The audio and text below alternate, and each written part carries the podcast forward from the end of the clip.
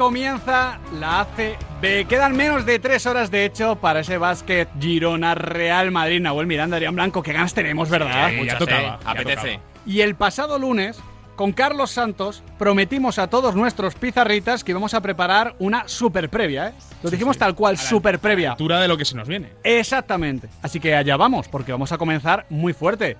Antonio Martín, presidente de la ACB, ¿cómo estás? Hola, muy buenas, ¿cómo estáis vosotros? Muy bien, con muchas ganas de este comienzo de la ACB porque, a ver, siempre tenemos ganas, evidentemente, de que comience nuestra liga, pero es que después del verano, Antonio, que hemos pasado, pues entiendo que para la competición nacional eh, viene muy bien todo esto, ¿no? Los éxitos de las diferentes selecciones, del baloncesto formativo, luego de la selección absoluta. Entiendo que ya no solo como presidente de la ACB, sino como figura importante del baloncesto español, estás de enhorabuena bueno, y como aficionado, como un aficionado más, ¿no? en definitiva, al final ha sido un verano que la guinda ha sido la selección absoluta, pero como bien decías tú, todo el baloncesto de formación español lo que demuestra es que hay una salud absoluta y plena en lo que es eh, las categorías inferiores y la formación de jugadores, ¿no? Bueno, quizás este campeonato Eurobásquet era el que menos esperábamos que pudiera ser es una medalla y menos una medalla de oro, pero es para quitarse el sombrero con, con, el equipo, por cómo han funcionado, por cómo, cómo han hecho las cosas, la imagen que han dado, no sé, es para... Yo lo he disfrutado muchísimo, esto es lo que te puedo decir. Estos éxitos y esta alegría, Antonio, ¿cómo se pueden trasladar luego a la CB? Porque, mira, fíjate, ayer justo veía el documental de, Michael Jordan en Informe Plus, en el que evidentemente sales tú, y claro, comentaba en, en cierto momento Chichi Creus que en aquel entonces había mucha pasión por el baloncesto, pero que además repercutía directamente en la CB. ¿Eso ha ido cambiando con el paso de los años? ¿Cómo podemos volver a inclinar la balanza en favor de, la CB? Yo creo que no hay que hacer nada, porque esto no lo decide nadie en un despacho, hmm. esto lo decide el público, el aficionado, y el aficionado está viendo eh, que en definitiva lo normal, lo natural, es que haya un baloncesto que a veces se juega en verano y a veces se juega en invierno. Cuando es en verano es con la selección española y con y, llena de jugadores de, de, equipos de, ACB y de equipos de, otras ligas y, y, en invierno pues le toca al baloncesto profesional al baloncesto de los clubes. Lo normalizan ellos ellos cogen esa cola de, un éxito como el, el de este verano de todas las categorías y de la selección absoluta y nosotros más allá de tener la relación que tenemos entre Federación y ACB, que yo creo que es la normal y la lógica, no es nada extraordinario, es la normal y bueno, la que debe ser. Ojalá Antonio fuese en todos los deportes de la misma manera. Ya, pero yo ahí no me meto, yo ahí no tengo nada que ver. Lo que te digo es que, bueno, pues Jorge y yo entendemos que esto es un contenido único, que debemos de cuidarlo, que debemos ayudarnos, que claro que tenemos nuestras diferencias en algún planteamiento, pero que son más las cosas que nos unen y en eso estamos. Y aún así, te vuelvo a insistir, al final el que levanta o baja el dedo es el aficionado que es el que tiene que hacerlo. ¿Y estás contento, Antonio, con los aficionados que... Eh, o la cantidad de aficionados que levantan el dedo? O sea, ¿el presidente de la ACB está contento en este momento con el estado de la ACB? No, yo no voy a estar contento nunca. yo no voy a estar contento nunca. Lo que sí hay es, como diría alguien, brotes verdes, ¿no? Hmm. O sea, lo que sí hay es que vemos que quizás también por nuestra por nuestra forma de por nuestro lenguaje por nuestra forma de comunicarnos y de interactuar que si no interactúas ahora con tu contenido pues la verdad es que mm, el, el espectador pasivo va desapareciendo. Entonces vemos que se incorpora gente de otras edades estamos viendo cosas que a mí me hace ilusión porque hay que trabajar la cantera de los clubes pero también hay que trabajar la cantera de los públicos de los aficionados. Y eso está eso está cambiando a bien pero yo no voy a estar contento nunca porque a mí me gustaría, pues eso, eh, que fuera todavía más masivo, ¿eh? Y no me quejo a nada, pero me gustaría que fuera más masivo. Antonio, ¿y qué valoración haces de la Supercopa? Porque desde fuera ha sido un espectáculo. Sí, estamos súper contentos, súper contentos por el seguimiento que ha tenido, porque eh, la verdad es que los datos son muy, muy buenos.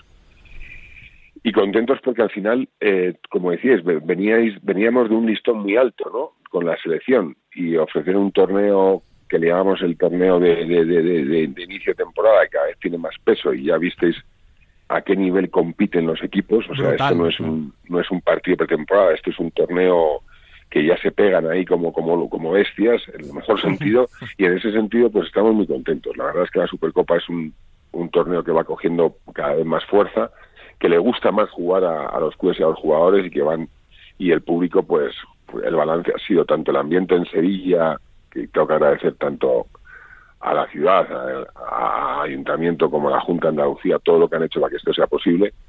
Y, la respuesta ha sido magnífica. No, hay veces que incluso si lo escribes en un guion no sabe tan bien. O sea, que muy contentos. Hablábamos de esa relación con los nuevos públicos, ¿no? De ese dinamismo.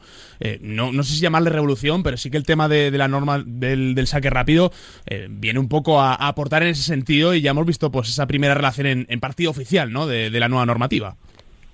Sí, nosotros le damos muchas vueltas a todo de cómo hacer o intentar, sobre todo, tratar de, de, agilizar y de meter al, al juego unas variables que lo hagan todavía más atractivo y, tanto el challenge de los entrenadores, el que puedan decidir más los entrenadores que los árbitros las revisiones de las jugadas, como el, el saque rápido, pues al final hace que, que, que todo tenga más vistosidad y más agilidad. No sé si al final hay un periodo de adaptación de norma, ¿no? No se puede, decías tú que es el primer torneo oficial, el primer partido oficial. Bueno, pues ves todavía que hay jugadores que están un poco como, como no sé cómo decirlo, despistados, pero mm, a mí me gusta mucho, ¿eh? me, me, parece que es una cosa que va a dar jugadas y va a dar eh, estrategias de entrenadores, tanto en balance defensivo como en ataque, pues que, que van a variar el juego.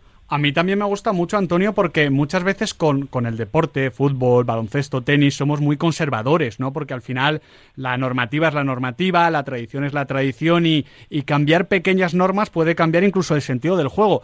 En este sentido, no. En este sentido, yo diría que, lo mejora y también hace, oye, que el más rápido, el más inteligente, facultades claves en todo deporte y sobre todo en el baloncesto, eh, tenga ventaja, que al final se trata de eso, que igual en octubre, noviembre todavía queda algún despistado, pero estoy seguro que a partir de febrero o marzo lo van a tener absolutamente asumido. De hecho, en ese sentido te quería preguntar, Antonio, si eh, algún entrenador o jugadores eh, han comentado algo sobre esta norma o la han asumido de forma natural?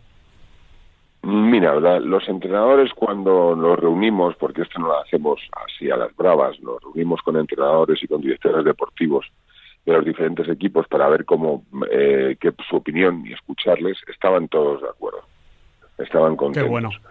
Y, y, los jugadores, pues, ten en cuenta que hay varias situaciones. Una, que algunos venían de jugar con unas normas, no con esta, con esta regla, con lo cual necesitan un de adaptación. Y otros que eh, han estado, la verdad, bastante graciosos y decir, joder, esto es para los, esto es para los jóvenes, no para los mayores, que quieren el balance defensivo más rápido. A mí necesito el tiempo de descansar que toca el balón el árbitro. Pero bueno, yo creo que eh, en la gran mayoría están muy contentos y saben que esto hace que sea más rápido. Y además lo que decías tú, esto es para listos y rápidos, con lo cual el juego será, será más vistoso. Antonio, el lunes por fin tuvimos ya la inscripción de Margasol. Estamos a poquitas horas de su redebut en la ACB ante el Real Madrid. Este es uno de los grandes alicientes, sin ninguna duda, de la temporada en la ACB. Bueno, poder contar con Marc eh, en la liga es, es, es, es, es importante y estamos encantados, ¿no? Como siempre digo, es él el que va a marcar un poco el ritmo, ¿no? De cómo quiere jugar y de cómo quiere afectar al juego de su equipo, ¿no? Pero hmm. yo creo que Girona ha hecho un trabajo excepcional el año pasado, el ascenso fue mucho trabajo y mucho sacrificio de Marc porque al final estaba jugando con, con, bueno, pues bastante tocado de la rodilla, por no decir mucho. Se ha recuperado y, y, tiene una ilusión tremenda, con lo cual, pues qué vamos a hacer nosotros, recibirle con la mayor ilusión. Seguro que, seguro que está ya preparado para, el partido. ¿Cómo ha sido ese cambio de normativa? ¿Qué nos puedes contar de ese cambio de normativa en la liga para permitirle ser jugador presidente? Porque esto, te voy a decir que es un caso inédito en el baloncesto español, en el deporte español en general.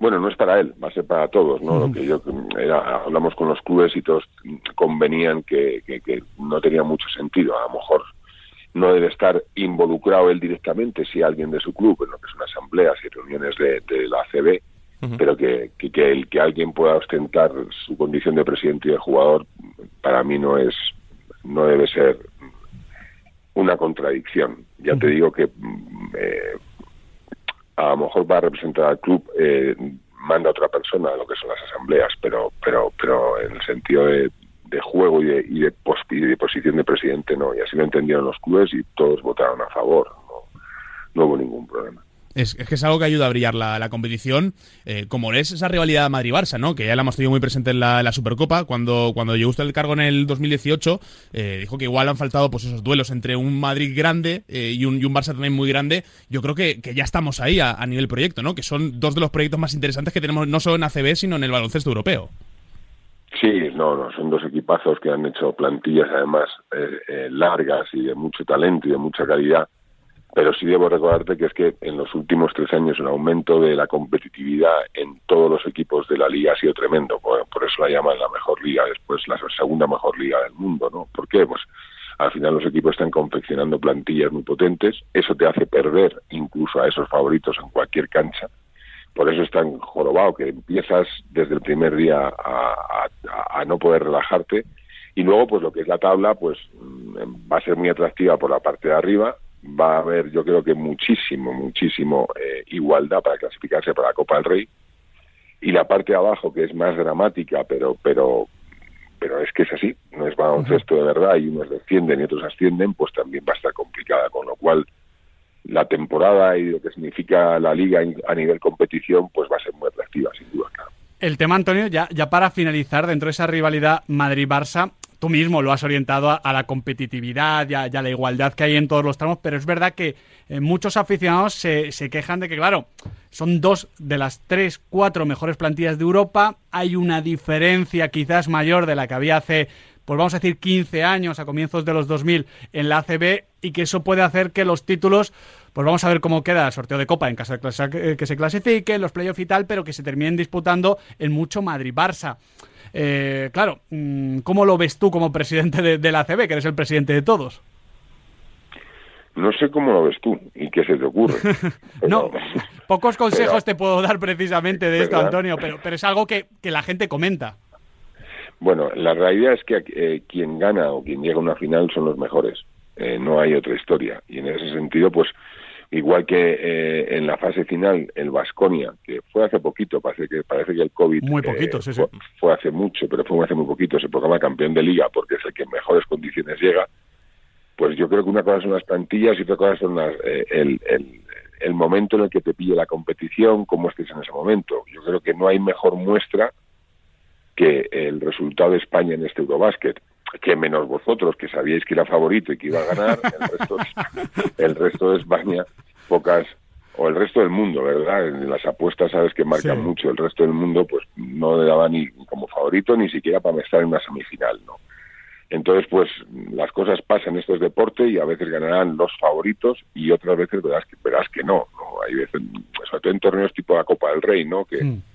que es un torneo en el que tienes un mal día y te vas para casa el mejor torneo, la mejor competición bajo mi punto de vista que tenemos en España y por eso hay que seguir cuidándola y prestigiándola como hacemos aquí en Radio Marca, hay que decirlo, y también por supuesto como hace la CB. Antonio Martín, muchísimas gracias por atendernos en este día del comienzo de la temporada 22-23 de la Liga CB. Un abrazo grande y gracias por seguirnos como nos seguís y estar pendientes, de verdad. Faltaría más. Es nuestro baloncesto, ese que arrasa en verano, ese que hay que seguir cubriendo, por supuesto, cada fin de semana. En dos minutitos, nuestro hombre del baloncesto aquí, en Radio Marca, y con un invitado.